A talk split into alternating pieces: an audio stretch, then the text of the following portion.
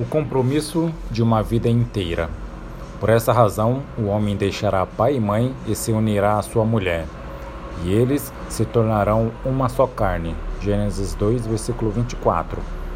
Se rastrearmos a origem de que quase todos os problemas sociais de nossa sociedade atual, chegaremos a um lar desfeito.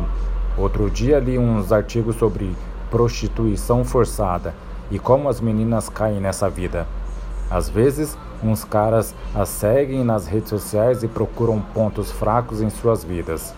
Quando a menina diz que é infeliz ou sozinha, o sujeito começa a caçá-la e faz contato com ela de algum modo, como por mensagens no celular.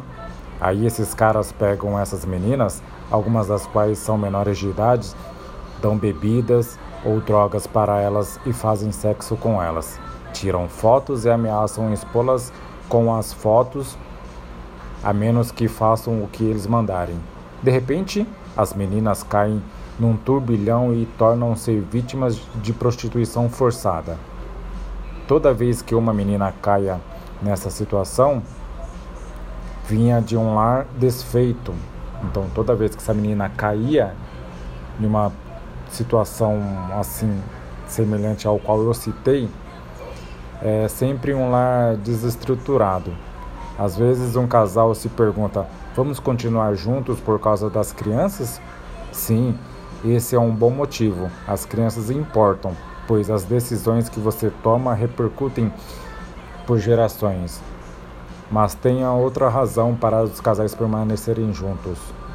Deus mandou de todas as imagens que Deus podia ter escolhido para mostrar o seu amor pelo mundo de todas as imagens que podia escolher para mostrar como a sua igreja o ama. Ele escolheu a do casamento. Depois você dá uma olhada lá em Efésios 5:25. No casamento, primeiro se sente muito amor, depois ele avança e recua. O casamento muda e você muda, e seu cônjuge muda, e a vida muda, mas vocês honram o compromisso. As emoções vão estar à altura do compromisso com o tempo. A questão é que vocês mantenham o compromisso ao longo de toda a vida. Fiquem juntos por toda a vida.